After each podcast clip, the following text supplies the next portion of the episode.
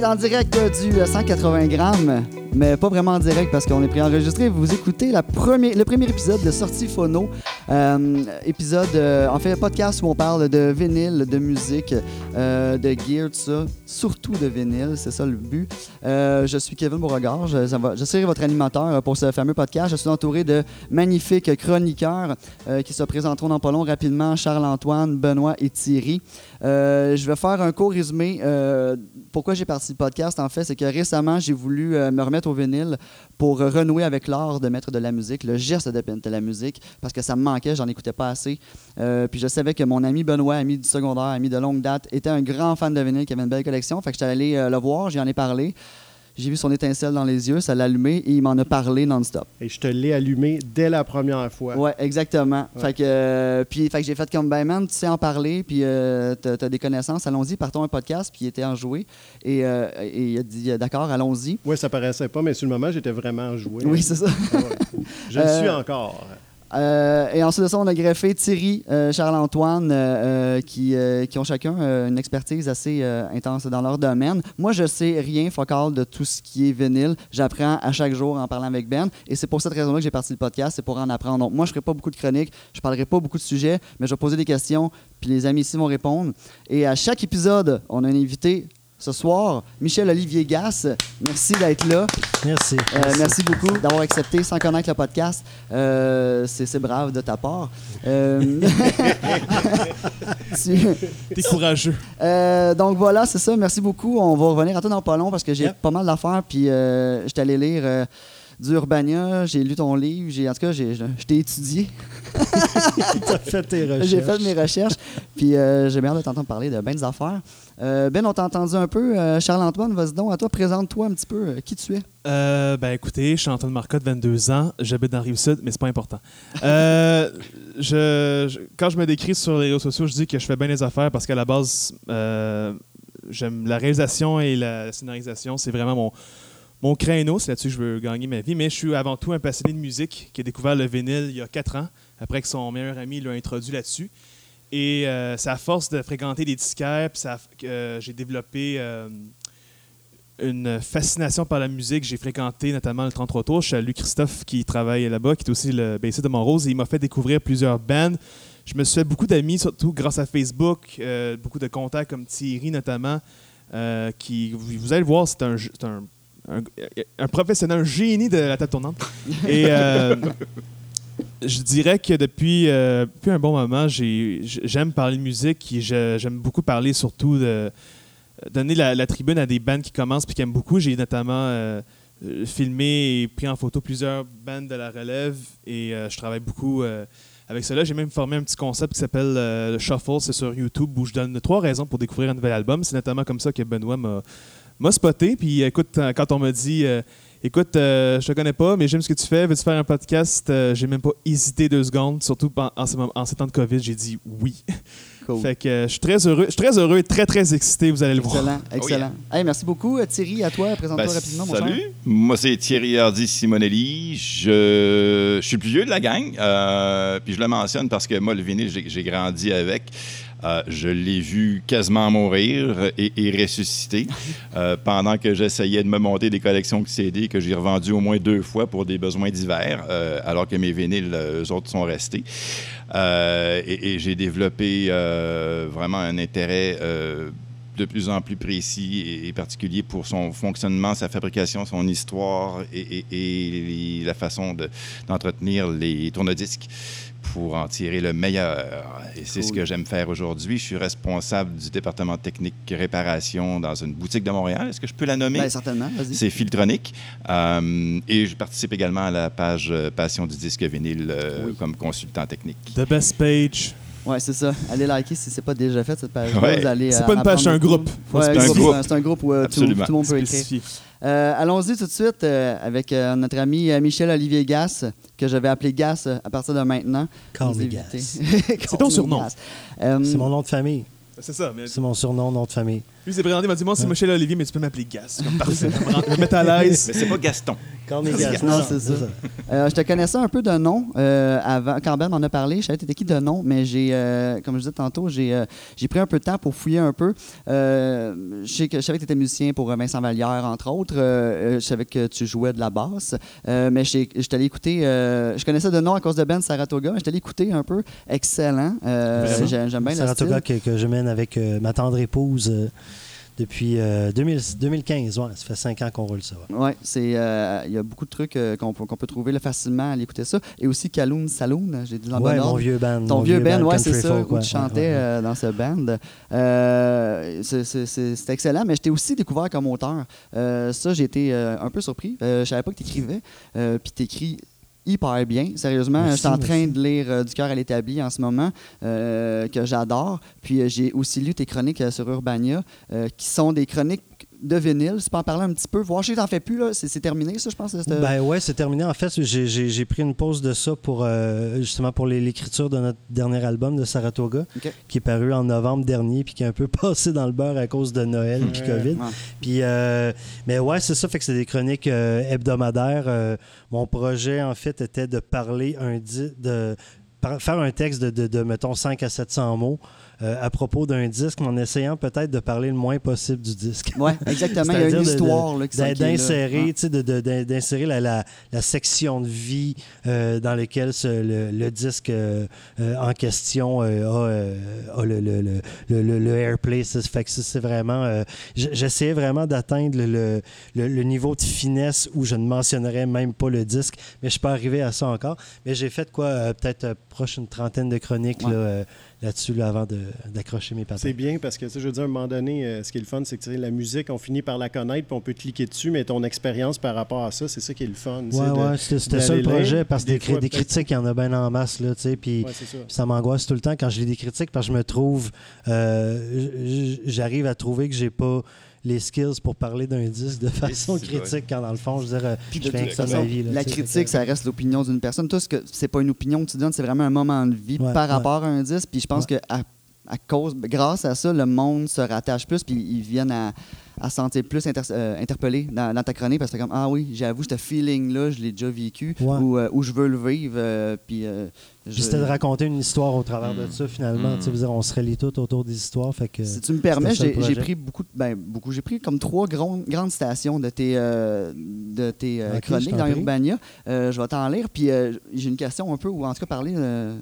par rapport à cette, euh, à cette station-là. OK. Euh, Donne-moi deux secondes, je vais me passer dans mes, dans mes feuilles. Euh, qui d'entre vous, en écoutant Harvest, n'a jamais skippé la malaisante Man Needs a Maid et la digne de Walt Disney There's a World pour passer plus vite aux vraies bonnes tunes? C'est ce que je veux dire. Comes the Time, lui, s'écoute d'une traite et un coup terminé, on le remet. Et la deuxième fois qu'il joue, les chansons font déjà partie de notre vie. Alors, ça, Ouais. c'est un, c'est un truc. Puis ça m'amène à poser la question, justement, en écoutant d'une traite, comment vis-tu ce moment-là où il y a une tune que tu n'aimes pas qui commence? T'as vie, tu, tu l'encaisses-tu en disant peut-être m'en l'aimer, je vais y trouver de quoi? Comment tu vis ce moment-là? Ah, je l'encaisse. Ouais. Je l'encaisse. Ouais, ouais. Moi, je, euh, je vais même, je vais même jusqu'à souvent euh, remettre le même bord avant une coupe de fois avant de changer le. Tu sais, je fais ça souvent avec les nouveaux disques, surtout tu sais, pour les découvrir. Fait que des fois, je vais écouter la face A euh, une dizaine de fois avant de switcher à la face B. tu sais. Puis euh, non, je l'encaisse, sauf que, tu sais, je veux dire, c'est ça, dans le cas d'Harvest de Neil Young, c'est un peu intense parce que je veux dire, c'est un album rempli de classiques, puis il nous met deux tunes de Walt Disney en plein milieu. Je trouve ça, trouve ça insupportable. Mais tu sais, Neil Young, on lui a tellement pardonné d'affaires, tu sais, fait que ça va, tu sais, je, je l'encaisse pareil. Mais c'est rare que je saute des tunes, sauf quand ma blonde dit. Qu'est-ce qu'on écoute Ah ouais. là? Oh, ça, c'est- ça, euh, dans, dans- Le dans ce temps-là, je fais comme ah, comme euh, L'autre fois, euh, tu sais, j'ai- j'ai eu un, dernièrement un gros lot de musique euh, classique, euh, contemporaine, moderne, puis des affaires un peu euh, hardcore. Puis, tu sais, je, je, je faisais le tri, puis je mettais, je mettais ça pour voir, tu sais, je le garde dessus, je le laisse aller. Puis, mais, mais je suis un gars actif, tu sais, je, je m'assis pas dans la journée, tu sais, je fais des affaires chez nous. Puis, j'ai mis un disque, puis je suis comme sorti arroser le jardin. Puis, quand je suis rentré, ma blonde a fait T'as mis ce disque-là, puis t'es parti. Refais-moi plus jamais ça. C'était terrible, tu sais. Puis c'était un truc pour euh, euh, cœur de soprano et bande magnétique, là. Tu sais, c'était comme- c'était vraiment rochant. fait que, euh, fait quoi, c'est ça. Je, je, je skip pas, sauf quand ma blonde le demande. Ouais. Ok. Cool. Vous, tu les- les enverras, ces disques-là, moi, les disques de Stockhausen. Non, euh, t'inquiète, j'ai je garde. vo- votre opinion, euh, messieurs, là-dessus, est-ce que vous autres, vous skippez ou vous écoutez habituellement euh, Ah, moi, c'est bien rare que je vais skipper une tune sur un vinyle. Euh, en général, je l'écoute une fois au complet, deux fois. Je me fais une idée si j'ai le goût d'y retourner. Puis si je dépasse pas deux fois, en général, c'est mauvais signe. Il va pas rester très très longtemps dans ma collection. Mais là, je vous écoute, est-ce que c'est un sacrilège, moi, de penser skipper une tune sur un vinyle? Non. Ou c'est la façon que tu le gères comme tu Fallait, veux c'est ton euh, problème, c'est juste chiant. hein. Ouais, il y a ça. Ouais, ben c'est ça, c'est que c'est pas très pratique à faire. Puis, Juste quand euh, c'est la dernière pièce de- d'un side. ben, j'ai un je me rends exemple. pas moi. fin, là, je peux Ben, changer tout de suite. j'ai un exemple classique, c'est le, je sais pas moi, Imperial Bedroom d'Elvis Costello, qui est un disque que j'adore, que j'ai écouté énormément quand j'étais jeune, jeune adulte. Euh, la deuxième tune, c'est euh, Tears Before Bedtime. J'ai toujours trouvé qu'elle fitait pas avec le reste du disque, fait que souvent je l'ai skippé. Mais dans ce temps-là, je me crissais un petit peu plus de l'état des disques, fait que ça me dérangeait pas si ça se. Puis je fais plus trop ça aujourd'hui, j'essaye d'éviter. Moi, je, je vais t'avouer que euh, quand j'ai commencé à collectionner, ce que je, voulais une grosse collection. Puis heure que je l'ai, j'essaie d'acheter intelligemment. Puis en fait, ce que je préfère, c'est si, mettons, non, je skippe pas de tune. Pour moi, le, le vinyle, c'est comme une expérience. Tu l'écoutes au complet. Tu skippes pas. Mais si, mettons, il y a une tune que prévu comme ça? j'aime. Pardon? C'est prévu comme ça, C'est ça. normalement? Ouais, ouais. Exactement. Euh, si euh, ça arrive souvent, j'écoute- j'achète un album à cause d'une chanson, puis si ça donne que c'est une chanson que j'aime, ben, je vais essayer de trouver le 45 tours. Mm. Le, bon, le meilleur exemple, à mon avis, c'est euh, Physical d'Olivia Newton-John. L'album est vraiment pas bon, mais le single est vraiment bon. Fait que je me suis. Ça t'appartient. je me suis- Je suis désolé. Il cherche de l'approbation, puis il fait le tour. et il arrive à Gas au bout, puis il est comme. Je suis sûr que tu peux le trouver pour ça. vraiment pas cher, euh, ce disque-là. Écoute, je l'ai vendu. Je l'ai vendu il y a deux jours. Ah, J'ai gardé le, le single parce que euh, une belle histoire pour maxi? moi. Le, non, le 45 tours. Ok, c'est- Non, je me suis débarrassé de mes maxi. J'ai juste Parce gardé. Maxi, ça sonne en crise, ça. Ouais, mais j'ai, je me suis juste, j'ai juste gardé les maxi de mes bands préférées parce que j'achetais des, j'achetais des maxi en fou, sauf que j'ai réalisé que ben dans la, ça arrive dans la majorité des cas qu'il n'y a même pas la version originale de la chanson, mais juste des, des remixes. rem- Ouais, ouais. Mais tu sais, mes, mes, mes maxi de Prince, ça, je m'en débarrasse pas. Pour vrai, si vous aimez Prince, achetez ces maxi parce que, à mon avis, ces versions extended sont meilleures que ses propres versions propres. Euh, Les, les versions radio, les versions studio. Meilleur exemple, c'est le single Kiss. c'est fantastique. Euh, je, je, te- je cite une autre. euh, De retour à moi. De retour à Michel à Gas, mais j'allais dire le nom complet. Euh, ton- sur ton- dans ton blog sur Daniel Bélanger, de Rêver mieux, Ouais. tu as écrit ceci. C'est à lui que je devais la prise de conscience que c'est nous qui suivons un artiste et pas le contraire. Et que dans certains cas magnifiques, on pouvait se perdre de vue pendant un temps, puis se retrouver et s'entendre encore mieux qu'avant. C'est ce que j'aurais. C'est ce que j'aurais au moins eu envie de lui dire à ce moment parce que rêve est mieux.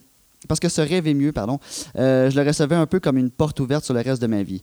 Gros B me disait, Gros B qui est Daniel Bélanger, à peu de choses près, on se reverra peut-être pas pour un bout, mais, mais juste dans tes bagages avant d'aller plus loin, tu l'auras au cas. Euh, Puis quand j'ai lu ça, j'ai fait comme c'est exactement ce que je vis avec Daniel Bélanger. Je sais pas si c'est ce que, vu qu'il est assez éclectique, où il va un peu à gauche, à droite, est-ce que c'est peut-être ce que plusieurs personnes vivent avec lui. Euh, est-ce que tu as d'autres exemples que Daniel Bélanger? Je pense que peut-être, euh, j'allais dire Harvest Moon, là, mais Neil Young, je pense que dans un de tes blogs, tu disais que c'était un peu ça aussi. Des fois, tu le perdais de vue puis tu revenais, mais euh, Ouais, hey, mon Dieu. euh, euh, je te pas sur le fait. Hein? Non, mais j'ai jamais. ah, c'est- drôle à dire, mais j'essaie de pas être trop fan. OK. J'ai toujours eu de la misère. Tu sais, j'ai déjà été disquaire, mettons, chez Archambault dans le temps, de- dans l'époque du CD. Puis, tu sais, chacun de mes collègues était hardcore fan de Madonna ou de Joy Division ou de, de Front 242. Tu sais, tout le monde allait dans ces directions. Puis, à un moment donné, je me rappelle, je- elle dit Hey, il faudrait bien que je m'en trouve un. Tu sais, je dis OK, ben, je vais suivre Radiohead. Puis, après que j'ai acheté comme deux cossins euh, non officiels, j'ai fait comme Ah, come on, ça me gosse. Tu sais, j'ai de la misère à. je- Il y, il y a quand même peu d'artistes qui, euh, que, que, que je suis euh, de, de- de façon euh, indéfectible. Tu sais, Euh, tu sais, je dirais, mettons, c'est sûr que je vais acheter un nouvel album d'Avec Podcast ou de Philippe B, par exemple, ça c'est sûr. Mais tu sais, je, je, tu sais, même Beck, que je, je- qui, qui me suit depuis si Ouais. longtemps, finit par me Mais désintéresser. il est éclectique, il porte ouais. à pas aimer tout ce qu'il fait. tu sais, Ouais, mais des fois, tu sais, tu suis un artiste puis tu, tu fais comme, OK, garde, j'y vais pareil. Puis un moment je suis comme, bagarre, j'ai comme pas. euh, c'est un, je suis pas, je suis pas un, je suis pas un nostalgique de, de la musique. Ok, je suis tout le temps dans un buzz que j'investis. Puis un moment donné, ben, je prends, euh, je prends une distance sur ce buzz-là. Puis là, je, j'élague les achats compulsifs que j'ai faits pour garder ce qui est euh, essentiel dans, dans ce, ce, ce trip-là. tu sais. Mais je, je, je- on aura peut-être l'occasion de revenir sur la nostalgie plus tard, mais j'essaie de justement pas trop euh, de, de- de rester ouvert en fait. Puis de. de c'est ça. Je suis pas, je suis pas un fan tant que ça de plein de monde. Cool. C'est une question de consistance. De... Euh, pour les artistes? Ouais. Non, non, c'est moi qui change en fait. C'est toi qui- Ah, ben oui. c'est ben, moi qui change, tu sais. Fait que j'essaie de, de m'écouter là-dedans, tu sais. Puis comme, tu sais, je sais euh, que, que Charles-Antoine, tu, tu tripes bien sur le New Wave, tu sais, mais comme moi, j'ai 42 ans, puis le New Wave est arrivé dans ma vie, genre, là, deux ans, là. tu sais, bien relax, là. mais tu sais, mais euh, je, je- je suis ravi d'avoir cette porte-là qui s'ouvre, tu sais. Ravi de jamais avoir investi ça, puis faire comme, OK, bon, mais je vais aller faire un tour là, voir qu'est-ce que moi, j'ai attiré de ça avec tout, tout le recul, tu sais. Mais dire que je suis quelqu'un de façon euh, euh, hardcore, c'est, c'est- je- j'essaie le, moins possible puis de rester euh, indépendant dans tout ça. Cool. J'ai une dernière citation. Puis, euh, ben, en fait, je vais te la lire, mais j'ai pas de question. En fait, c'est vraiment juste, je l'ai lu, puis ça explique un peu ce qu'est l'expérience vinyle, cette citation-là, ou ce blog-là en général que tu avais écrit, cette chronique-là, whatever.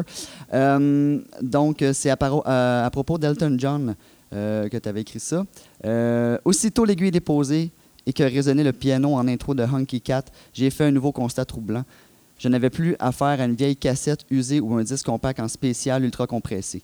L'aiguille creusait le vinyle et je pouvais, par le fait même, sentir des êtres humains qui jouaient dans la même direction. J'entendais s'activer les touches du piano, le oomph de chaque note de base, presque le couinement de la pédale de bass drum. En excluant les poètes-poètes épars de cuivre, je me retrouvais devant trois musiciens point barre et les choses se passaient rares.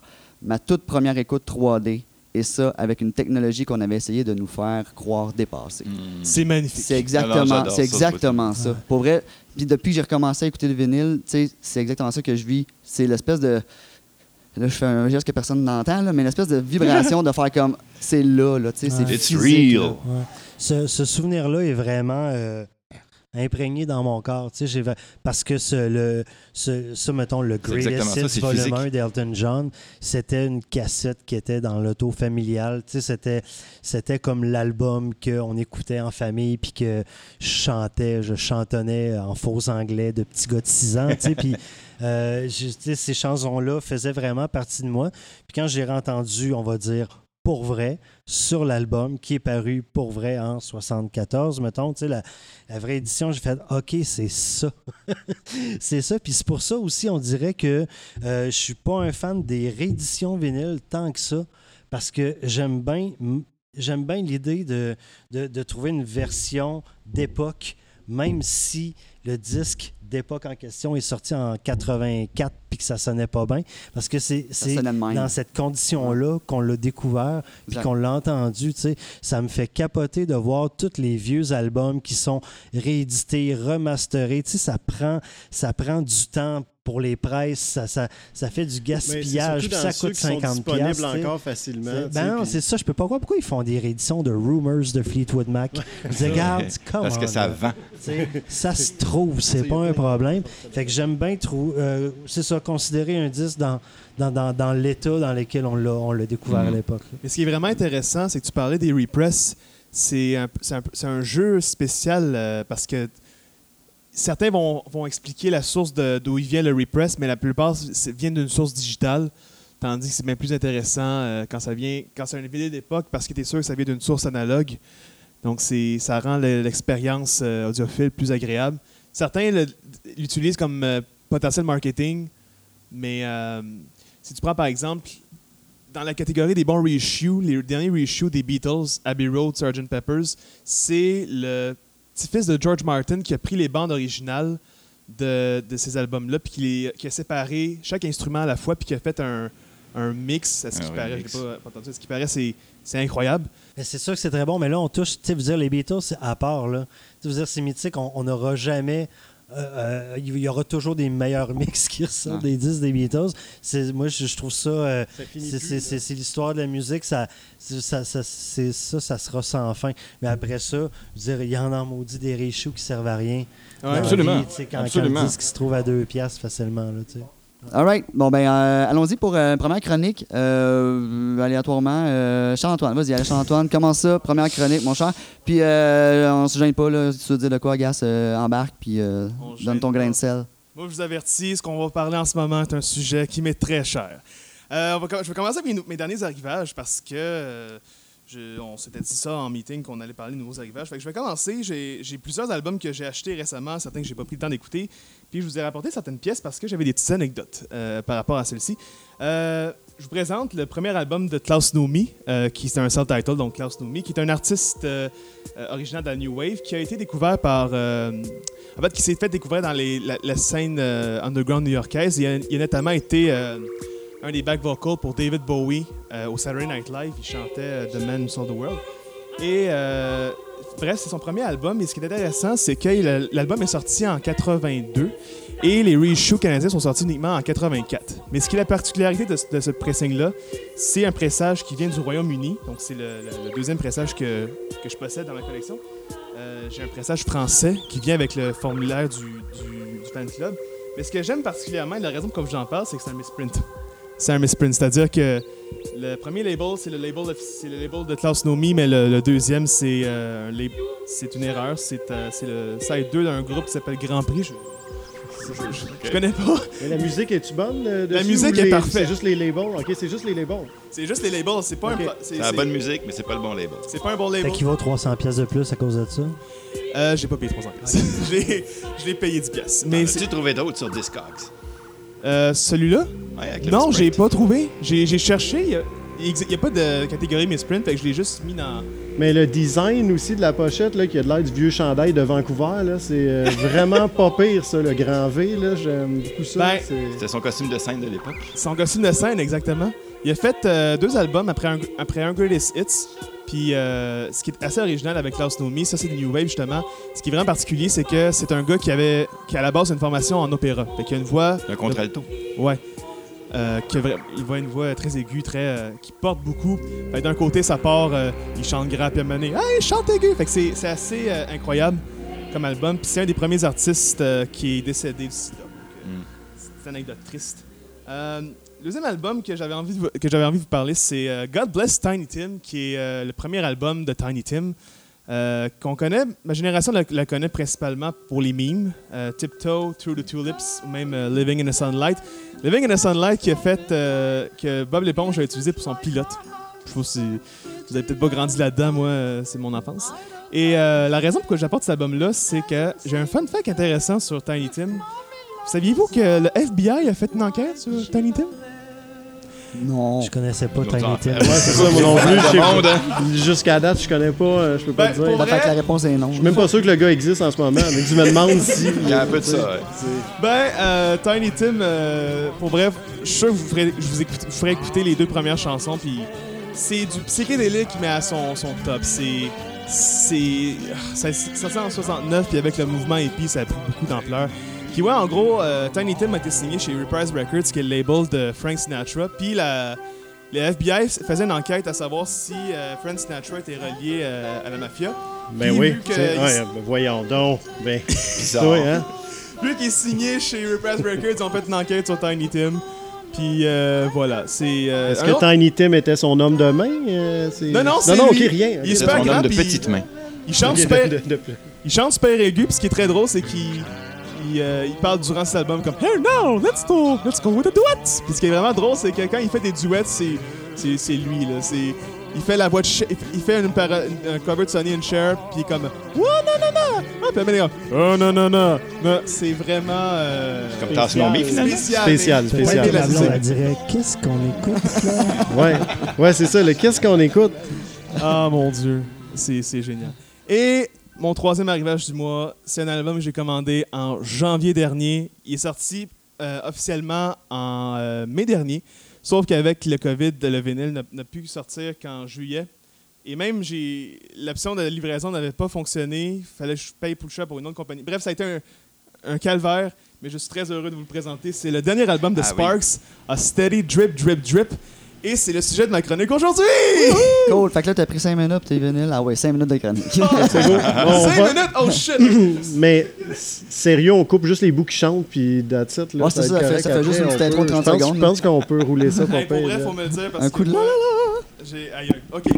Euh, Mais moi, en étant prof euh, d'école primaire, j'ai des time timers à l'école, là. Tu sais, qu'on peut voir, là, puis là, tu vas voir. Donc, ça va te donner une idée, puis à la fin, tu vas te sentir bien, tu seras pas choqué du fait que ça soit terminé ton temps. Il faudrait y penser, ça. non, je mais pense pour que vrai, pour euh, ça. un timer, ça aiderait en crime. Bon, en tout cas, ça va être moi ton timer. là. non, parce que pour vrai, je taper Tu peux... peux lui donner un petit coup d'inflant en arrière, là.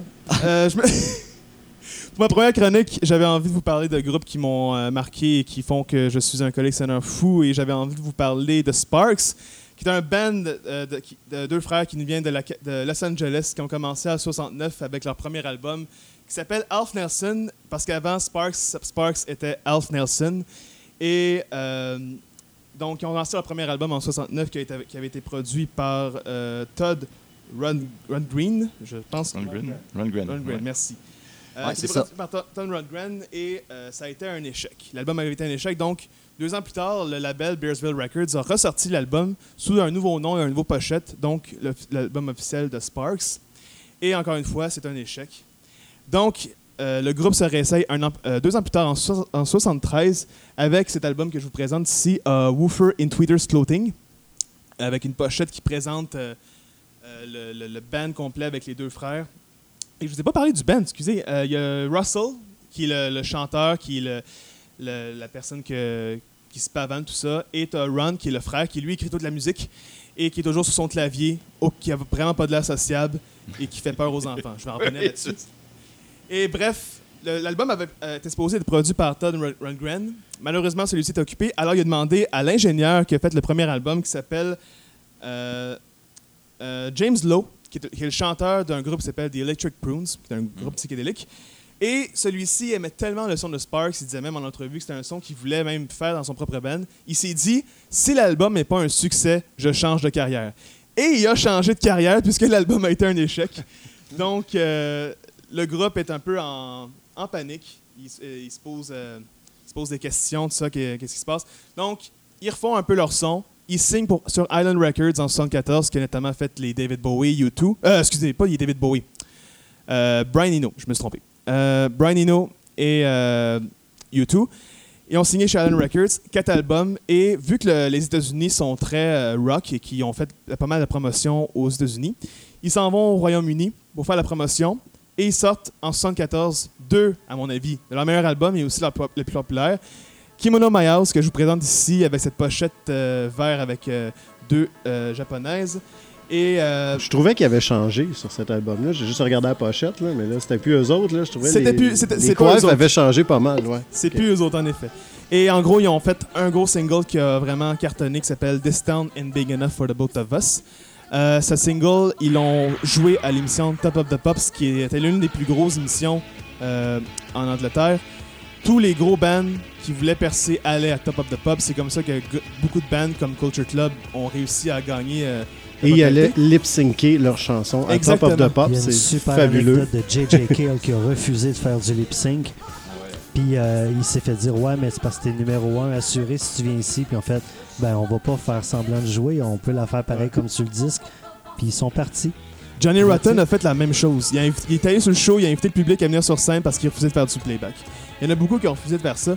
Et bref, ils ont chanté and Big Enough for the Both of Us. Et là, le Royaume-Uni, qui était très de la rock, découvre les frères Maël, capote, gros succès. La même année, ils sortent le, même album, je l'ai pas porté sur moi. Euh, Propaganda, qui est, euh, à mon avis, le meilleur album. Je, je suis pas capable de nommer une tune meilleure que d'autres. Tout l'album est excellent. Encore une fois, il passe à Top of the Pops. Et aujourd'hui, Sparks, c'est 24 albums. C'est euh.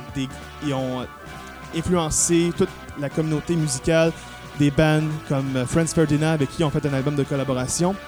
Et euh, récemment, ils ont lancé A Steady Drip Drip Drip, qui est leur 24e album euh, qui ont sorti récemment. Et avant de terminer ma chronique, j'avais une petite anecdote à vous raconter. En fait, j'ai ici sur moi l'album Number One in Heaven, qui est le plus gros succès commercial de Sparks aux États-Unis et au Canada. Parce que c'est le premier album qu'ils ont fait en collaboration avec le producteur Georgia Moroder. Et encore une fois, il passe à Top of the Pops et t'as Ron qui, euh, Russell qui, euh, qui chante, il danse, il est très heureux. Et Ron qui est avec son micro, qui regarde le la caméra avec des gros yeux, avec sa moustache de Charlie Chaplin, qui en passant est une influence de Charlie Chaplin parce que la moustache de Charlie Chaplin ressemble un peu à Hitler. Les enfants avaient peur de ça. Fait qu'ils pensaient que tout ce que c'était un hommage à Hitler pour finalement dire non, non, c'est c'est un hommage à Charlie Chaplin. Fait que c'est un peu nu au groupe. Puis il y avait notamment le single Beat the Clock. Et la raison pourquoi je l'ai avec moi, c'est parce que Benoît Hamel, qui est ici, ici, m'a trouvé sur euh, YouTube. C'est bon, je t'ai pas OK. Tu peux continuer. J'ai j'ai fini. Parce qu'en gros, tu m'as trouvé sur Internet à cause d'une chronique euh, que j'ai faite sur Spark en ligne. Et euh, je l'ai faite sur cet album-ci, Number One in Heaven. Et je voulais te donner cette copie. Alors, Oh, wow. Ah, c'est un beau moment. Je vais écouter cadeau. ça, moi, J'ai J'ai- aussi le 12 pouces Émotion. avec les versions extended de Moroder parce que Giorgio Moroder fait des bonnes versions extended. Alors, c'est pour toi. Merci. C'était ma première chronique. C'est beau, ça. Je t'ai poké au bon moment, juste quand je t'ai cassé ton, ta vibe. Yes. revenir. Un peu de- écoute, c'est un peu la nervosité. Je veux faire ça short. En Ah même temps, je veux dire tellement de trucs, mais écoute, j'ai toute. euh, Une la saison. On a toute la vie. Fait que, ben, merci. Puis, euh, Cool, merci, je Chantal. rêve de vivre dans un monde où les jeunes vont, vont écouter du Sparks. Je termine là-dessus. Merci. All right. Clairement. Ça pourrait arriver. On va commencer par moi, qui n'est plus très Ouais, ça. jeune. Commencez par toi. Hey, j'ai, euh, Est-ce fait- qu'il vient de me donner genre le tu flambeau puis je jase après? C'est-tu c'est-tu Ah, comme bon, ça on peut faire peu? ça comme ça. Je pensais parce qu'on avait demandé à Gaz d'amener trois albums. Je pense qu'on t'avait demandé ça. Ça se peut-tu? Ah ouais, il va faire le tampon. Ah Ouais, vas-y, Je c'est pensais bon, ça. passer un album, après ça, on ça, passe une chronique un album, comme ça, euh, on Ok, perd pas. on- Ça va J'en fais un de temps en temps. Ben, genre un avant chaque chronique, ben il reste deux chroniques, puis on finit avec toi avec le troisième, ça serait nice. Ouais, ça, ça va être beau. Oh, plaisir. Euh, tu m'as demandé trois albums, j'en ai amené bien plus, tu sais bien. Ah ouais, vas-y. Je vais, je vais. Ah, c'est ça. Là, je veux, je veux juste dire, je vais comme un peu euh, fucker la thématique de votre émission parce que l'été, euh, en fait, j'ai fait le ménage de ma chaîne. Puis euh, dans ma chaîne, j'avais mis euh, toutes mes CD parce que ça fait longtemps que mes CD sont dans des boîtes puis qu'ils n'ont plus vraiment de place dans la maison. Mais j'ai comme pogné un petit, petit ghetto vraiment cheap. Puis finalement, je, je mets constamment parce que tu sais, je passe mes journées dehors tout l'été. Puis je mets de la musique pas fort dans Shed, OK? Mhm. Et je ne choisis jamais, je pige au hasard toujours un CD. Puis euh, j'ai j'ai élagué bien comme il faut ma collection de CD, fait que tout ce qui me reste, c'est ce à quoi je tiens au point de ne pas m'en défaire, même si je m'en sers plus. Mais j'ai recommencé à piger là-dedans et je retombe tranquillement dans euh, mes vieux CD. Et euh, là, je parlais tantôt de pas nostalgie, Ouais. mais je, force m'a été de, de faire le constat, en fait, que euh, ma période CD correspond à ma jeune adolescence jusqu'à ma vie de jeune adulte, qui a été ma période la plus effervescente d'écoute musicale, peut-être. hein. C'est, quand, quand tu as 19 ans puis que tu payes 25$ pour un CD, tu l'écoutes. Oh oui. Tu l'écoutes, tu- tu passes au travers, puis tu finis par l'apprendre. Fait que ces disques-là que je mets, puis que je remets, je les connais, puis ils font partie de moi. Je les écoute plus, je les mets. Puis j'en attrape des petits morceaux même quand je viens chercher un outil ou un truc comme ça. Et euh, je suis retombé récemment sur ce magnifique album de David Sylvian euh, qui s'appelle Dead Bees on a Cake. Euh, David Sylvian, le chanteur du groupe Japan qui a sévi pendant les années 80, mais qui a, ensuite continué à faire des albums solo tout le long des années 90. Ça, c'est en 99. Et la, force de Sylvian, en fait, c'est de s'adjuger des, euh, des, euh, des collaborateurs euh, hors pair. Il a fait beaucoup de, de trucs avec Robert Fripp, entre autres. Et en même temps que cet album-là, il a fait paraître un album de musique ambiante avec Ryuichi Sakamoto, qui est également collaborateur sur cet album-là. Puis tu sais, là-dessus, on retrouve bon, Marc Ribot, Bill Frizzle, Kenny Wheeler, Ça. Sakamoto encore. Fait que c'est- c'est une qualité de musique assez renversante. Faut, je pense, se faire au, euh, au ton de voix de, de Sylvian. Un coup que c'est fait, euh, c'est un, un voyage assez hallucinant. Et je retrouve cet album-là avec, euh, avec une grande tendresse. Puis euh, j'ai- découvert Sylvian avec cet album-là. Et à chaque fois que j'y reviens, mais tu sais, moi, juste quand on commence un album avec une tune lente qui dure 9 minutes, je me dis, on me respecte. Et c'est pour ça que cet album-là, qui existait en seulement en CD qui est paru pour le Record Store Day l'an dernier, euh, en version européenne seulement, n'était pas disponible au Canada. Et mes chers cher disquaire chez Fréquence à Saint-Hyacinthe en Au ont GF, reçu, ouais, GF, en ont reçu une copie et me l'ont gardé, j'ai pas le droit de le dire. Mais euh, bref, euh, j'ai- payé le prix, mais cet album-là m'habite euh, constamment. David Sylvian, Dead Bees on a Cake, cet album-là a 20 ans et a pas pris une seule ride. Cool. Merci. Moi, déjà, quand t'as dit Marc Ribot, j'étais convaincu. Ah, Un- gars- un gars fantastique. c'est Ribot puis Bill Frizzle qui joue Ouais, la guitare sur ton album, Ouais. ça va bien. Cool. Ben, Ben, euh, tu, peux, euh, tu peux continuer avec le flambeau que tu as La été passé. gang à Zorn, pour moi, c'est oui. Donc, euh, tout, euh, tout, euh, tout cette, cette belle gang-là du euh, Radical Jewish Culture, c'est c'est un oui pour moi. Donc, quand j'entends un des noms de la gang, puis blague comme ça, euh, tu sais, Marc Ribot, je l'ai rencontré une fois, puis j'ai la chance juste, tu sais, je veux juste, il disait allô, j'étais gêné même de rencontrer le gars, il parle français aussi. Donc, euh, j'étais, on était comme. Presque on avait de la misère à parler tellement qu'on bégayait. Puis il est comme, non, non, on voulait une bière, hein, tu sais, on est des, des Ah petits ouais, Marc Ribot, nobody. il est cool. Il est très, Mon très Dieu, relax. tellement- je pense tellement que c'est un espèce de, de, vraiment là, un gars le fun. Puis c'était à. Ouais. C'est quoi c'était ça? La Sala Rossa. Ok. Mm. Puis c'était fantastique là-bas. Tu sais, tu rentres, puis le. Tu sais, la place pour les artistes, c'est vraiment la porte. Tu cognes à côté de la scène. Ouais, donc tu peux y c'est ça. déranger Ben pas ouais, mal si ouais, tu veux. Ah. Donc euh, c'est ça, c'était un. En tout cas, un, un chic euh, type. Nice. Euh, ouais, moi aujourd'hui, euh, moi je vais y aller avec les nouveaux euh, arrivages. Puis après ça, ben, euh, je vous garde le punch pour ma chronique. Euh, nouveaux arrivages.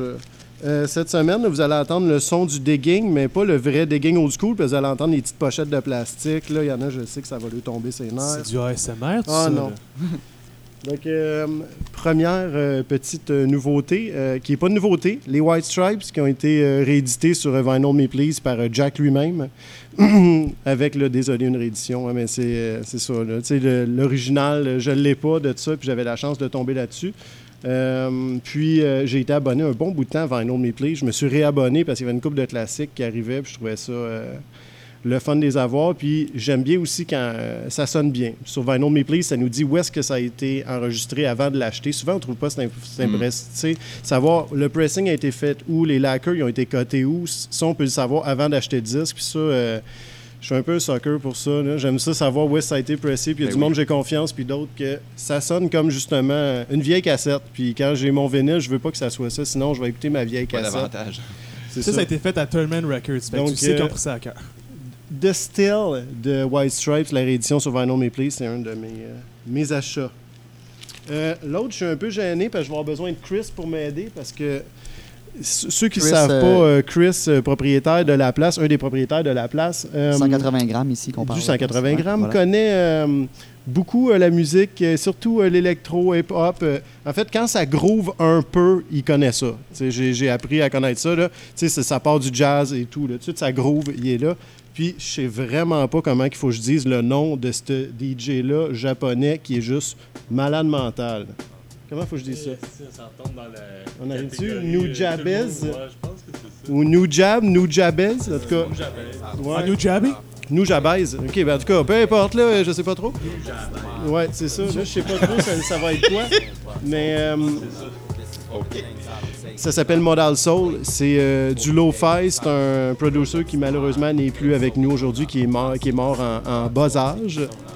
Donc, euh, ouais, je, te, donne ça, Thierry. T'es es curieux, hein? Donc, euh, donc là, bien entendu, ça vient du Japon, donc on le paye une croûte juste le temps qu'il arrive ici. Là. Donc euh, c'est du très très bon lo-fi, puis il est entouré de, de featuring qui sont différents tout le temps, puis c'est une, euh, c'est une belle galette que je voulais depuis longtemps, puis qui avait jamais été fait en vinyle. Donc tu sais, tu peux pas trouver de release original parce qu'il y en a juste pas. Donc puis c'est vraiment, j'aime beaucoup le lo-fi hip-hop vraiment, puis ça, ça, vient me chercher. Donc c'est bien le fun pour ça. L'autre, ben là, mon autre passion, hein, ça je l'ai pas dit, je suis un saxophoniste, hein, c'est ça que j'ai fait à l'université, c'était mon instrument de prédilection. Euh, donc j'aime beaucoup le jazz. Euh, Là-dessus, mon prochain, euh, prochain album que je vous parle, c'est un album de Freddie Roach qui s'appelle Mo Green Please. Puis c'est pas More, c'est Mo Green Please. Donc, euh, et euh, on voit quelqu'un qui veut avoir euh, plus de verdure euh, dans son assiette. Euh, c'est un disque de Freddie Roach qui joue de l'orgue. Il est juste fantastique.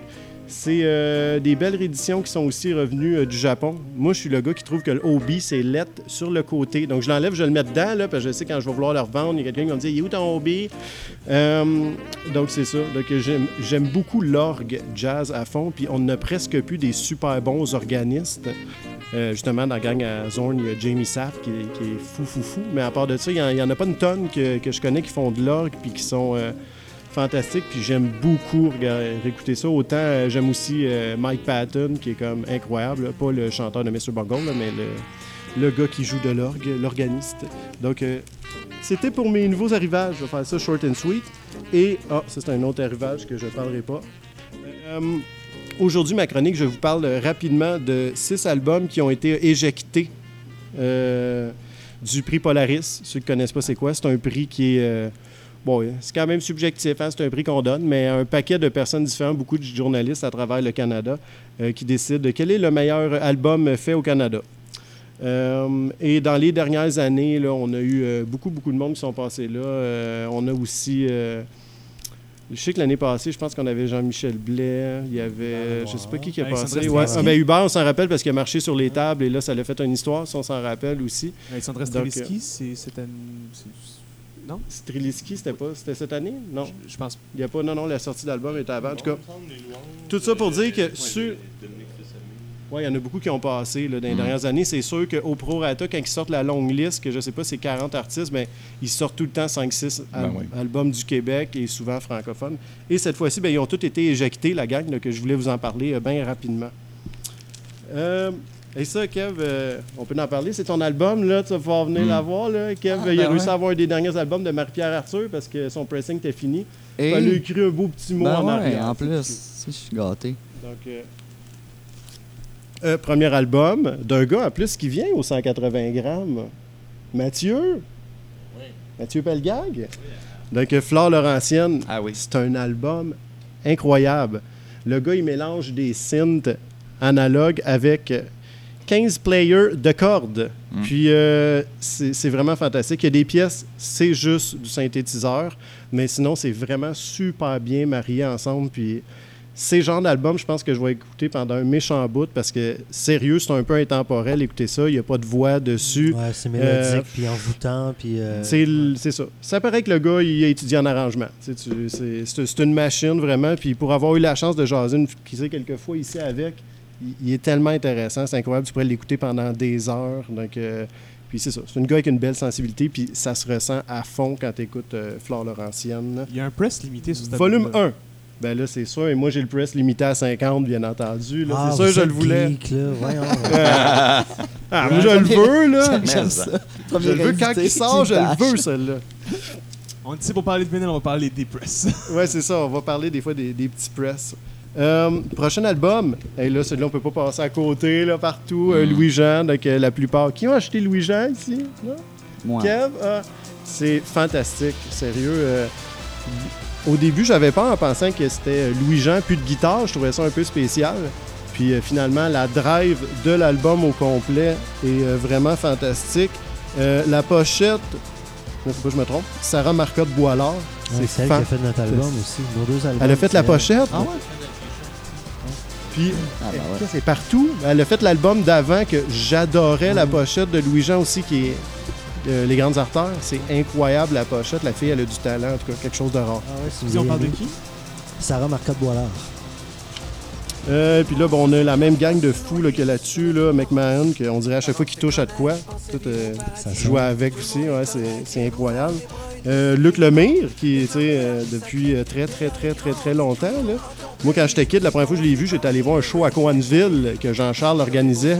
C'était mes aïeux dans un pit de, de sable. Et lui jouait du saxophone là-dedans. Euh, puis, ben, on peut noter aussi euh, tout le temps euh, Daniel Beaumont qui est alentour et que- qui participe à ça la pièce avec David Goudreau qui est, qui est incroyable, vraiment. Vraiment très très bon. Donc, le vinyle il est en couleur aussi.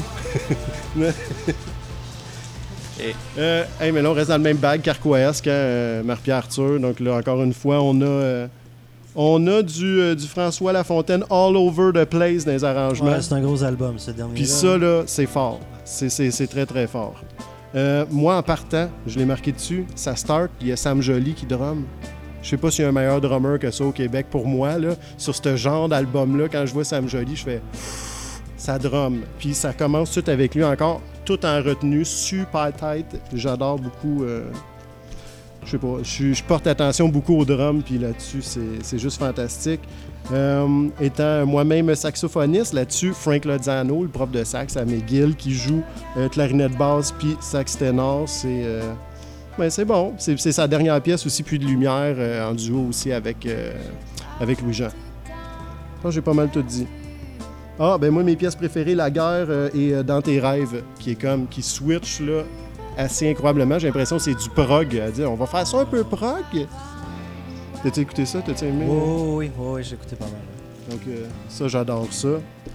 Je sais pas pourquoi non plus ça n'a pas été pris. Là, je vous dis juste les raisons pourquoi ça aurait été pris. Pourquoi c'est pas pris, je sais pas. Fait que là, on répète que tout ce que tu nous nommes là, Ben, c'est tout du monde qui n'ont pas été. C'est ceux qui n'ont pas fait la cote. Là, pour les prix Polaris. Ouais. Euh, chocolat. Donc, euh, chocolat, fantastique. Je l'écoute, j'ai l'impression d'écouter un cover band des fois qui fait tous les styles. Tu sais, ça commence, il y a des fois, tu as l'impression que c'était vraiment un riff de Led Zepp, mais c'était pas ça. Mais euh, donc, lui, vraiment, là, c'est un paquet de. Les influences, on dirait, sont diverses à fond en dedans de, de la même pièce. Il y a beaucoup, beaucoup, beaucoup de stocks différents. Puis, ben, ça tombe bien parce que justement, Jimmy Hunt est capable de changer de voix puis de changer de, de direction euh, rapidement. Donc, c'est vraiment le fun. Ça que j'ai marqué là-dessus. Jimmy Euh, Hunt, là, c'est un dieu. Avec c'est Emmanuel Etier, là, c'est toujours incroyable. C'est... Donc- T'as-tu vu le documentaire qu'ils ont fait euh, C'est élégant? C'est dans le temps de la période du sortie du premier album de Chocolat. C'est... euh, C'est euh, un documentaire euh, qui est réalisé par Yann Giroux qui euh, devait tourner un clip de chocolat aux îles de la Madeleine et il a décidé de filmer leur tournée. Et après euh, deux bouteilles de Jack, ça tombe en euh, ça, ça tombe en panique et là ils se font kicker out du, du show. Ok, c'est cette fois-là. Ouais. C'est sept fois. C'est c'est arrivé juste une fois. Ouais, ils ont été bannis des îles de la Madeleine puis sont, sont retournés dans, je crois, pour, pour, euh, re- rencontrer le lot, qui est à mon avis le meilleur album. Je sais que beaucoup de gens ont découvert grâce à Jazz élégant, mais rencontrer Lolo, c'est Oh, engagé, engagé. engagé. Jazz engagé. C'est pas que si élégant, là. Ah mon dieu! non, euh, le Jazz engagé, c'est pas ça. Mais euh, Jazz engagé, c'est un fichu de bon album. Mais Bon. rencontrer Lolo. Je vous close ça super rapide avec ceux qui auraient dû gagner le prix Polaris cette année. Là, bon, ben, voyons, c'est pas eux autres. Corridor. Mm. Je veux dire, il y avait tout pour gagner. T'entends pas trop qu'ils chantent en français. On dirait que c'est moffé un peu en arrière les voix. Euh, tu sais, le premier band ici qui chante en français, qui signe sur Sub Pop. En tout cas, moi, j'étais vraiment euh, excité euh, qu'ils soient sur la liste. Quand ils ont été déjà sur la grande liste, je fais comme ça y est, ils ont passé cette cote-là. Là, ils vont se rendre au bout, puis Corridor va gagner. Puis ils ont joué sur, si vous voulez les voir, puis un beau live, là, c'est tout le temps des beaux lives, KEXP, qui est euh, du National Public Radio, mais à Seattle. Ils font un live, c'est fantastique, ça sonne. euh, je, je tripe sur le band. J'ai de la misère à comprendre comment ça se fait que ça n'a pas, euh, ça a pas passé. Puis encore une super pochette de euh, Jonathan Robert, qui est chanteur et guitariste là-dedans. C'est travail de fou. Ils ont fait ça en un mois et demi. Donc, euh, ah ouais? Tabarnouche. T'es connaître, Big. Venez chercher des t-shirts au 180, là. Ouais. Et euh, j'en- je finis par une gang qui chante pas en français, mais qui ont peut-être le meilleur producer euh, de musique ici, parce que ça sonne tout le temps comme une tonne de briques.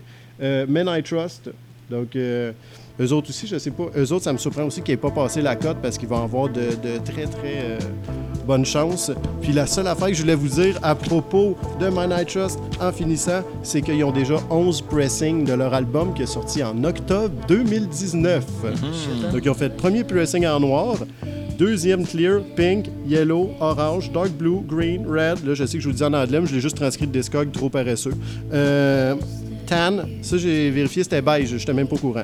Euh, et après ça, le 11e, violet. Puis là, là, il y en avait fait 500 de chacun quand même. Puis là, violet, ils doivent s'être dit, on va arrêter de niaiser, ils en ont fait 1000. Ils ont dit peut-être que là, ça va suffire à la demande. Puis tout leur autre album aussi, c'est tout le temps il y avait un autre pressing de compé. Je pense qu'ils ont fait encore 10 pressings de ça. Donc, c'est euh, assez incroyable. C'est un band que quand ils sont en vinyle, il y a un gros cult en arrière pour acheter leurs disques. Donc, c'est tous des albums que vous devriez vous procurer parce qu'ils sont excellents. En ce moment, le premier et le deuxième sont disponibles en 1000 copies noires. Et euh, le premier album qui est sorti en vinyle, c'est un, J'ai été surpris d'apprendre ça. C'est un Greatest Hits. En fait, c'est une compilation des deux premiers albums. OK. Je, je savais pas.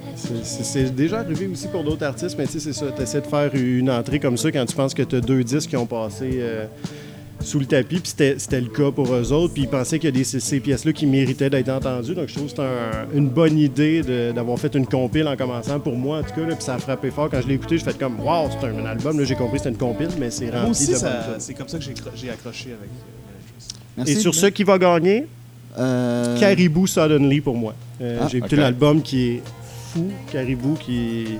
C'est ça, depuis son aventure, Daphne qui est rendu comme ailleurs. puis on dirait qu'il a tout mixé ça ensemble. puis ça fait un gros C'est dance l'album euh, floor. bleu, là, c'est comme Ouais. la mer de Tu vois un reflet, là. C'est fantastique, ça, d'un bout à l'autre. Ok. Donc, ça va être mon gagnant. Cool, merci Ben. Euh, on y va avec un autre album euh, que tu nous as amené, Gas? Ah oui, un autre album. Vas-y. Euh, bon, ben, tu sais, tu tu t'as- fait mention de mes chroniques euh, euh, Urbania. Le, Ouais. le- le tout premier texte que j'ai fait euh, sur cette série-là, ça a été sur l'album euh, Lover's Rock de Shadé. Je Oh. suis Mhm. un amoureux Ouais, ça. Profond de Shadé. Non, non. Il y a, euh, il y a quelque chose de beau avec Shadé. Ce qu'il faut savoir, c'est que Shadé, c'est un band. hein. Mm. C'est les mêmes boys depuis Diamond Life en 84.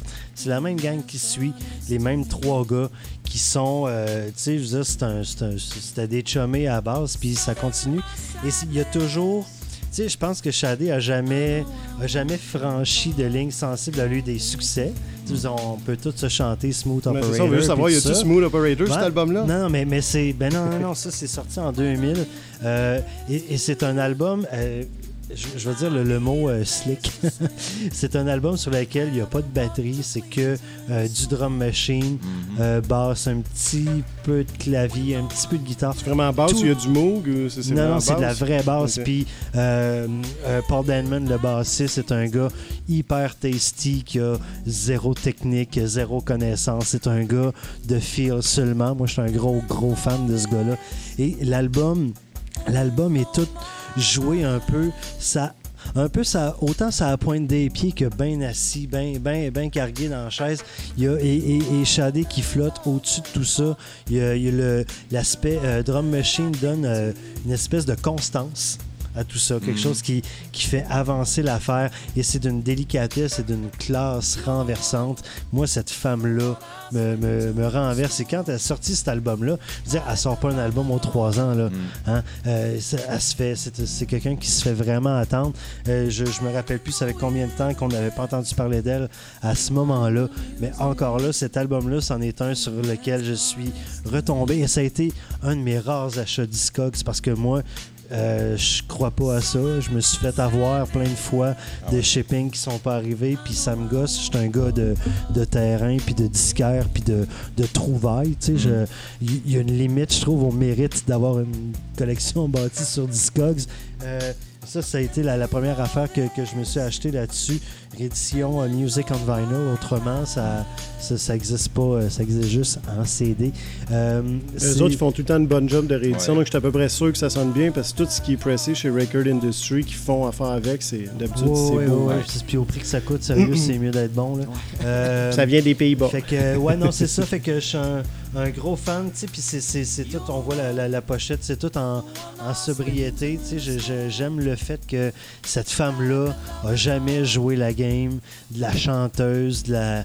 De la, de la, de la- de la- elle, elle- elle s'est jamais. euh, elle a jamais été matérialisée. C'est pas dans l'image, c'est dans le produit. Non, c'est ça, tu sais. Puis il y a quelque chose de suave puis terriblement euh, sensuel et de incarné chez cette femme-là que j'aime profondément. Cool. Yes. Merci, Ça merci. donne merci. le goût, ça donne le goût d'écouter ça. cool. Ben Thierry, vas-y Ah, à ben toi, mon moi, cher. euh, mon Dieu, après tout ça, euh, quoi dire? Euh, moi, j'ai mes trois releases récents, les Vas-y, trucs que, j'ai. euh, là, je vais commencer par celui-là, qui est une, une très belle réédition euh, de la série Tone Poet, euh, Grant Green, Grant Green, Nigeria.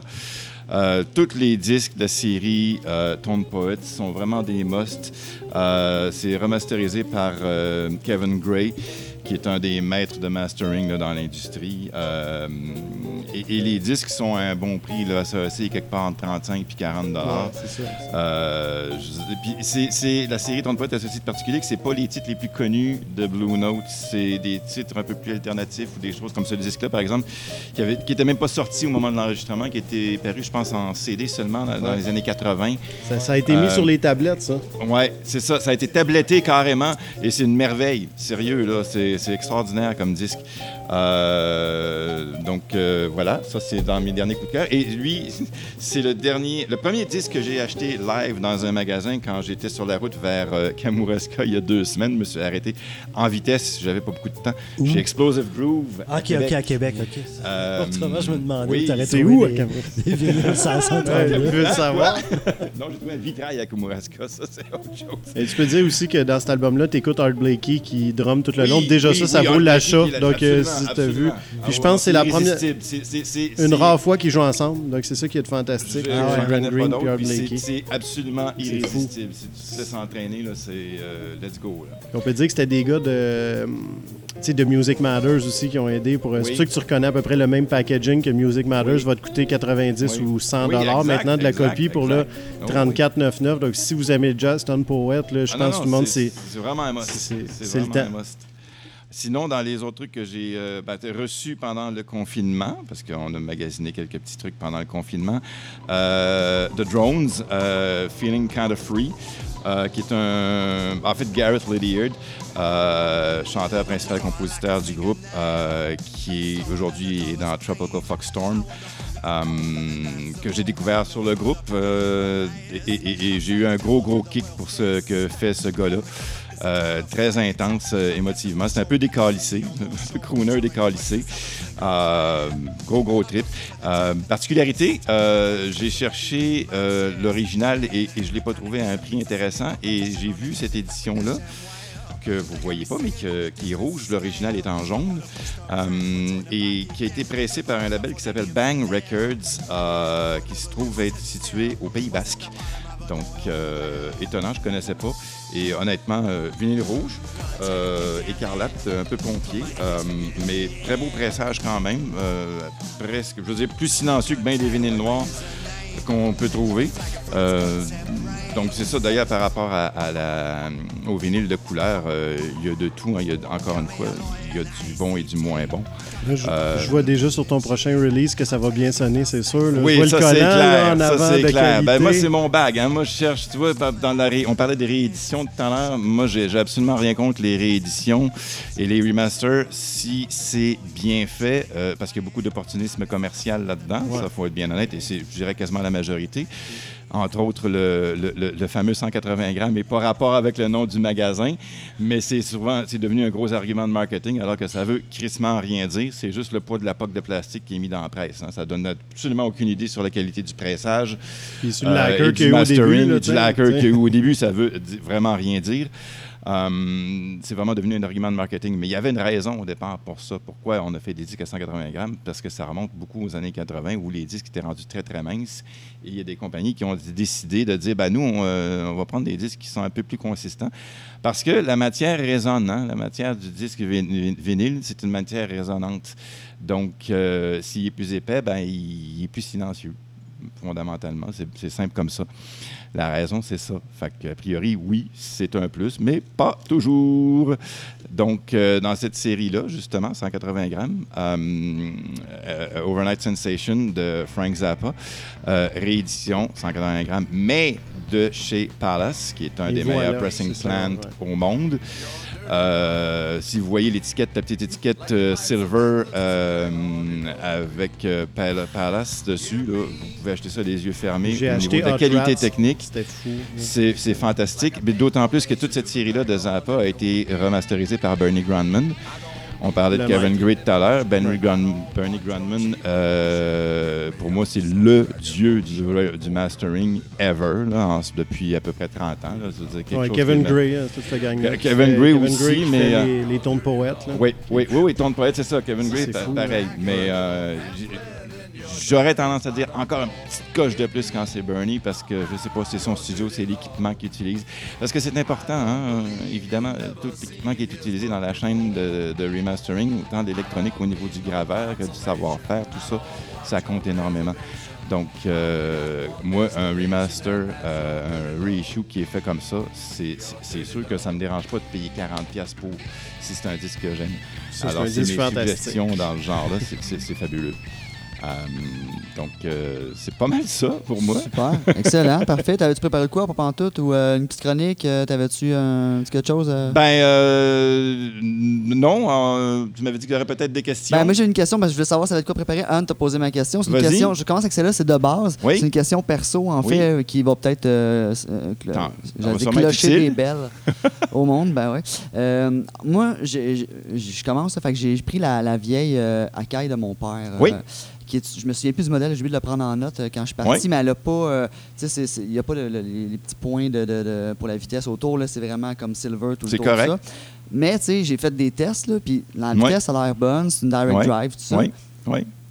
Est-ce que je suis correct avec ça? Mettons, je me dis, je vais Euh, acheter une cartouche. En tout fait, seul, a priori, euh, tu es correct. En fait, parlons en généralement des, des tables japonaises des années 70 qui sont vraiment parmi les plus répandues, euh, particulièrement les techniques, ceux-là qui sont très recherchés, sans même aller jusqu'à la SL 1200, là, Mark ben. II, qui est le classique de table de DJ. Euh, une table vintage, ça a beaucoup d'avantages dans le sens où c'est généralement pas cher, euh, mais... Surtout quand t'as ton père. Euh, oui, ben, quand ça cher. vient de la parenté en plus, c'est souvent d'années- donné. là. Euh, Il y a juste il y a quelque chose qu'il faut savoir avec les tables vintage, c'est qu'il faut les vérifier. Euh, et ça, ça se voit pas nécessairement à l'œil. En général, c'est mieux d'avoir quelqu'un qui connaît un peu ça. Comme euh, parce qu'il faut Comment vérifier. c'est ça, Ben, comme moi, je me, bon, pour pas me vanter, mais moi, je fais ça et je le fais volontiers. Si J'invite régulièrement des gens, entre autres sur la page Passion, qui, tombent- qui mettent la main sur des vieilles tables vintage. Euh, ben, venez me voir, je vais vous la vérifier, puis je vais vous dire si ça Comme vaut la peine de mettre une bonne aiguille dessus. Comme toi, ben, toi, tu avais deux SL 1200 quand même, c'était pas rien. Mais, moi, je veux euh, qu'il y ait de la musique continue. Je veux pas ouais. que ça aille les deux parce que Chris Ben il m'a ouais. donné cette idée-là. Donc, j'ai décidé que tant qu'à rénover la maison, il y aurait un stand avec deux tables tournantes. Je pourrais préparer le suivant absolument. quand je veux juste écouter un côté. Ouais. Puis là, après On ça, tu t'en vas jouer dehors, puis tu laisses ta blonde écouter. Non, non, non, non, non, non, ça, je fais pas ça. Ouais, elle est capable de gérer ça. Euh, elle, elle va changer de vinyle si ça fait pas son affaire. Oh mon Dieu. Ça, ça me fait penser une anecdote à un de mes chums, André Thériault, justement, qui est un maître euh, concepteur de bras et de tourne-disque, qui, qui avait euh, engueulé sa blonde, qui avait laissé le vinyle traîner sur la table après l'avoir écouté. Des choses qu'on fait pas quand on aime le vinyle. là. Euh, pour revenir à ce qu'on disait, euh, a priori, euh, une- donc c'est ça. Si le bras fonctionne bien, si le bras ne- bouge librement, si le moteur tourne à la bonne vitesse, euh, s'il n'y a pas de résistance dans le bras, euh, s'il est moindrement de qualité, puis, il- il- a priori, ta table est bonne pour jouer. Il n'y a pas de trouble. Ok. tu sais. Puis il n'y a pas besoin d'avoir euh, un strobe avec euh, les, les- les- les- les- toutes les, les marques tout le tour, pour, euh, comme on voit beaucoup sur ces tables-là. Euh, c'est pas nécessaire. Les tables à vitesse variable, c'est surtout utile pour le broadcast, les DJ puis les musiciens qui ont besoin d'éventuellement tuner un petit peu l'affaire. Autrement, c'est tout à fait inutile. C'est pratiquement un gadget si tu n'en as pas besoin pour ça. Il Oui. y a euh, une énorme popularité dans ma génération avec Oui. le vinyle Oui. et tout le monde commence en faisant la même erreur. Et c'est un truc que j'aimerais avoir ton avis. Oui. Les tables tournantes tout en un. Les tables Ah non, tournantes mais, valises. ben, table tournante tout en un. Si tu parles de ta affaire comme Crosley, Ouais. puis euh, Victrola et toutes ces affaires-là, Oui, que tu trouves euh, Outfitters. d- disons-le d'emblée, c'est de la scrap. Puis c'est de la scrap pour une raison assez simple. C'est que c'est des tables qui sont des tout en un. Déjà au départ, que la- dont la qualité est médiocre, c'est tout plastique, mais c'est surtout que le pire problème, c'est que c'est des cartouches euh, qu'on appelle céramiques. C'est des capteurs piézoélectriques qui marchent à la pression mécanique. Donc, euh, c'est au moins 5 grammes de pesée avec des diamants de, qui s'usent très vite, qui sont des saphirs, en fait, euh, pour la plupart. Euh, et, donc, euh, ça coupe, ça va pas plus haut que 4- 14 000 Hz au niveau des fréquences. Ça prend beaucoup de pression pour faire la lecture. Donc, ça use les disques très rapidement. C'est essentiellement pour ça que c'est pas bon. Parce que autrement, d'ailleurs, moi, mon but, ma vocation, si je peux dire, c'est de, de faire en sorte qu'autant que faire se peut, les gens puissent avoir une table tournante dont ils vont en tirer du plaisir et qui ne maganera pas leur disque. Donc, pour revenir à ce que je disais tout à l'heure, le plus important quand tu tombes sur une table, une table vintage, c'est de la faire vérifier que le bras bouge librement et que tu fasses installer une cartouche de qualité dessus qui soit calibrée et alignée comme il faut. Pour pas scraper les vinyles. Pour pas scraper les disques. C'est drôle parce que moi, dans mon entourage d'amis, je suis toujours le gars qui. Les- mes amis m'envoient toujours des stories de, avec de la genre c'est-tu correct, c'est-tu correct? Puis quand mon. Puis vu que justement, je me suis tellement cultivé à travers Ouais. tes posts sur le, le groupe Passion du Ville, à travers Internet, que moi, j'arrive devant mes amis, puis quand je vois une table tournante en plastique où il n'y a pas de counterweight, c'est-à-dire le poids à Oui, l'arrière oui, de- c'est ça, le poids préajusté, tu peux rien faire avec ça. moi, je leur dis, dude, c'était pour investir des albums de 40, 50 Ben, pièces. c'est ça. ça, c'est ça qui, qui vaut pas la peine. Exactement. Là, ils ça sont se aujourd'hui, tu veux les préserver, tu veux, tu veux en jouir longtemps. D'autant plus que c'est un format qui est éternel si tu si en prends soin, le vinyle. Il y a Là, pas- ça il- vieillit pas, ça.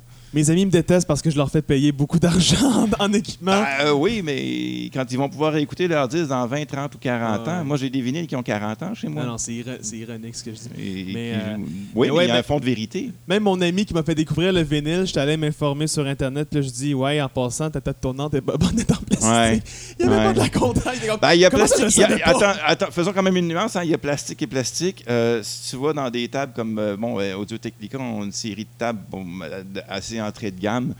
euh, Des donc, répliques. qui ne sont pas vraiment ajustables. là. Je ne sais plus quel modèle, entre autres. LP euh, euh, 160. je pense que c'est celle-là, oui. LP 120, c'est la réplique de la technique. Exact, exact. Une, autre, une, des multiples copies de la SL 1200. Mais sinon, l'autre modèle en dessous, RP60. oui, c'est plastoc, mais bon, c'est au moins minimalement une cellule magnétique. Oui, effectivement. ben, euh, Ah, pas pire, le poids n'est pas ajustable, mais c'est fait pour. La plupart de ces tableaux ont des, euh, c'est des monteurs, des cellules P-mount.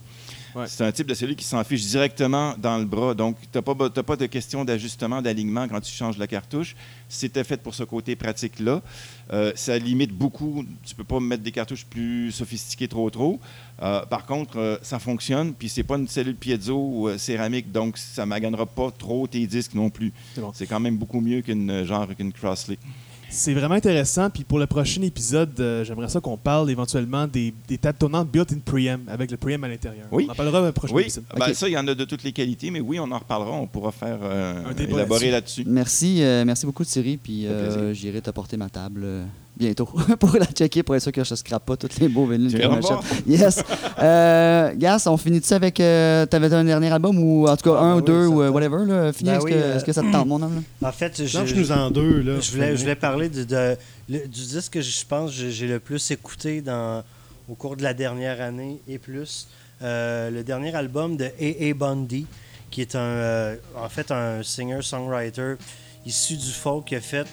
Euh, c'est son euh, quatrième album. C'est- un gars euh, quand même assez, interdit, assez retiré, que j'ai connu pour ses albums Amer- American Hearts et When the Devil's Loose, qui sont des trucs. en fait, lui, c'est un gars qui s'inscrit vraiment dans la, la, la- la tradition, la grande tradition américaine de la chanson. Il y a quelque chose de vraiment euh, intemporel. Ses albums sont tout le temps euh, euh, guitare, basse, batterie, minimale. C'est sa voix qui prend toute la place. Une voix vraiment chargée, pas rochante. C'est pas. il est pas, pas emo, il est juste, il est, impliquant, puis il t'amène avec lui. Ce dernier album-là, qui s'appelle Enderness, il a fait euh, toute seule chez eux avec des synths, de la programmation, très low-fi. Je pense qu'il a appris comment gérer euh, des claviers, comment gérer des trucs de programmation. Et euh, il, y a, toujours son espèce de, mélancolie qui empreint euh, la musique et c'est rempli de, de- de pièces instrumentales, buffer, dans lesquelles il se passe pas vraiment de quoi. C'est vraiment de la de la vibe. Donc, j'aime beaucoup avoir un album de chansons qui se concentre principalement sur la vibe, tu qui nous offre un voyage de A à Z, que tout, tout est conséquent. Puis le nombre de fois que j'ai mis cet album-là quand on avait de la visite, puis la personne qui est chez nous fait comme mais mon dieu mais qu'est-ce qui vient de finir là tu sais? genre j'ai pas porté attention pendant que ça jouait maintenant que c'est terminé ça manque Ah ouais. Tu sais, il y a quelque chose de vraiment il y, a, là. il y a quelque chose de vraiment terriblement envoûtant dans cet album-là. Et euh, je vais dire fun fact, mais c'est no fun fact. Euh, il a tout perdu euh, sa maison dans les feux de forêt en Californie, genre dans les semaines qui ont suivi l'enregistrement de cet album-là. Fait que je sais pas dans quel état il se, il se trouve parce que euh, mon ami Julien qui me l'a Il va fait peut-être revenir à Guide-Voix, là. euh, ah, peut-être bien, peut-être bien, tu sais. Mais mon ami Julien qui, euh, qui me l'a fait découvrir, l'avait vu ici à Montréal une fois au Green Room, dans le temps que ça existait, euh, seul et complètement sous. C'est comme quand on écoute ses paroles, on sait qu'il y a un problème, euh, un problème d'alcool, puis qu'il struggle avec ça. Mais je pense que c'était vraiment quelque chose de, de, de, de, triste puis de dérangeant à voir. Mais en même temps, il est, il, est tellement, euh, il, est tellement impliquant émotivement ce gars-là que je m'en fais pour lui. Mais je sais rien de lui. fait que j'ai- j'ai- j'aime aussi un peu euh, cet aspect euh, interdit de ce gars-là. Mais c'est vraiment un album d'une une- une immense beauté. Puis la pochette veut vraiment rien dire. Il y a, on peut rien lire de tout ce qui est écrit Ben là-dessus. C'est insupportable. Mais euh, j'aime. Ben, J'aime bien le, le front euh, cover, moi, en tout cas. Ouais, je ben, trouve en fait, que ça, ça me parle pas mal, gars là. Pas de tête, Ouais. euh, fait à un trait qui lève les bras en disant ben coudon. Mais, euh, mais ouais, que tant, tant de beauté dans un album, j'ai écouté ça euh, sans arrêt. Ça fait euh, un an et demi que c'est dans mes nouveaux arrivages, puis ça bouge pas de là. Et, et Bundy. Et, et Bundy. Merci, C'est quoi le nom de l'album? Endless. Enderness. Enderness. C'est le Ouais, fun et tout ce que tu Fat dis, Possum Records. tu me donnes le goût de les écouter. C'est, tu, tu vends tes produits, Ah ouais, mon gars. A1. Euh, that's it. Euh, merci beaucoup, beaucoup, beaucoup, beaucoup, Gas, euh, d'avoir été là pour le Merci premier de épisode. Merci vraiment. de ta patience. On ne dira pas trop fort qu'on a recommencé l'intro euh, deux fois avant que ça fonctionne. Euh, merci à vous, euh, mes amis chroniqueurs. Thierry, merci merci à toi, euh, Kev, d'animer ça de, de main de maître. Là, donc, euh, Ben. super, belle technique et Merci, tout. euh, merci. ça nous rend heureux. Ça nous permet de juste euh, pouvoir jaser sans s'occuper de d'autres choses. Yes. Moi, je m'occupe juste de voir s'il faut que tu coupes Charles-Antoine ou pas. là. Donc, je vérifie que je fais ça de même cut. Puis c'est juste ça que j'ai à faire. Donc, c'est vraiment, je pense que ça va vraiment bien aller. Ça va bien aller. Préparez-vous parce que mes amis sont tannés de m'entendre. Genre- Prochaine fois, je sais, il faut que je me mette face à toi. Là, j'étais Oui, dos, c'est ça. Là, t'es dos, puis il est obligé de lui donner un petit coup en Je arrière pour dire d'arrêter. Pour moi, je me prépare. là. Comme là, j'en- j'en repense à ma critique. Je suis comme, j'ai tellement oublié de dire que Spark, c'est un band de glam rock. Fait que là, je suis comme, bon, faut que je me prépare. Ça, tu dis pas ça en commençant. Si tu veux que le monde écoute. Ouais. Je sais, mais écoute, c'est ben, la première ça, chronique. Je suis ça, fait, nerveux. ça fait une heure les et quart, amènes, ça puis tout d'un coup, ils aiment ça, puis ils sont pas rendus compte que c'est du glam rock. Là, tu- là t'es ça. Ben non, mais attends, moi pire que ça, le This Town ain't big enough for the both of us. euh, Je pensais, je savais même pas, je connaissais ça, mais je savais pas que c'était eux autres. Je pensais que c'était un band prog quelconque. Fait qu'on va faire la partie 2 la semaine prochaine. Exact. Merci! merci. Hey, merci. Fait que je veux juste en, en terminant rapidement, euh, j'en- je l'ai écrit sur Facebook, mais euh, je, je veux faire passer ce message-là. là. Je sais qu'on a un Patreon puis qu'on a comme un épisode qui sort là, le premier, puis que j'ai déjà un Patreon, mais je veux que le monde sache que le Patreon sert pas, euh, sert pas à ce qu'on fasse du cash euh, dans le tapis là-dessus. Euh, ce qu'on veut, nous, c'est de redonner aux artistes. Fait qu'on va y aller avec la force du nombre. Il y a trois styles d'abonnement, je le dis rapidement. Il y a un 2 5 10 puis naturellement des affaires qui vont avec, là, putain, tu mélanges tout ça. Puis le but de ça, c'est d'avoir assez d'argent à un moment donné pour filmer une prestation qui va être sur Patreon, de whatever, mais qu'on veut redonner pratiquement tout aux artistes. Là. On, on paye plus, la plupart du monde paye plus pour leurs disques. là. Puis à un moment donné, faut trouver une façon. Puis c'est une maudite belle façon. Tu donnes juste un 5$ par mois, puis nous on va s'occuper de s'arranger pour te donner des produits le fun, puis des produits sur Patreon que tu peux regarder, des affaires exclusives, euh, whatever, de la, merch. euh, on va trouver de quoi, puis c'est sûr qu'on va trouver. Mais il faut y aller avec la force du nombre. Fait que si on a juste deux abonnés, ben, on n'aura peut-être pas de quoi de bien ben hot, mais euh, voilà. Gros merci à Chris euh, au 180 grammes, où est-ce qu'on a enregistré aujourd'hui? Chris, tu peux prendre le micro? Yes? Bonsoir. Bonsoir. Euh, euh, gros merci. Tu peux-tu nous dire euh, vite, vite, euh, est où ta boutique? Puis euh, pour les gens qui connaissent pas ça ici, c'est un peu concept, là, ton affaire. Fait que. Ouais, ben en fait, on est un café disquaire euh, resto. Fait qu'on a du café, de la bière, de la bouffe, euh, puis des vinyles. Fait que, ouais, c'est ça. On est une petite place. euh, on n'a pas une énorme sélection, mais tout est choisi euh, avec soin. On écoute tout avant de commander. Fait que ce qui est d'un bac est, est- vient du cœur. Puis ton on adresse? est sur euh, Delorimier dans Rosemont, euh, juste à côté du bois, au coin de, des carrières.